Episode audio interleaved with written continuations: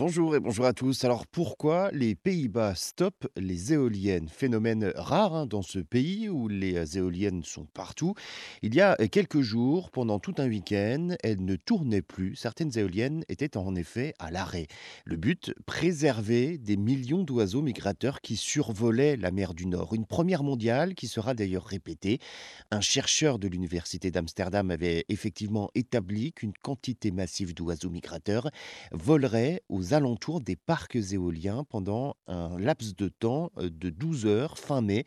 Le système permet de prévoir ces phénomènes 2 à 3 jours à l'avance, un délai suffisant pour permettre d'anticiper les arrêts et que le réseau n'en pâtisse pas. Les éoliennes ont donc été mises en pause pendant 4 heures durant une nuit.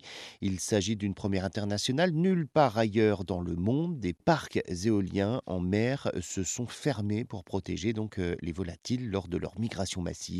L'opération va se reproduire dès l'automne prochain. Des pauses et des ralentissements du système de rotation des pales des éoliennes auront lieu donc de façon systématique aux Pays-Bas.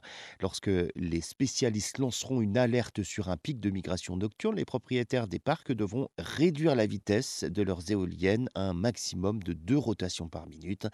Il est important de faire quelque chose pendant la période de migration. Les Pays-Bas estiment à 50 000 oiseaux qui meurent donc chaque année suite à une collision avec une pale d'une éolienne.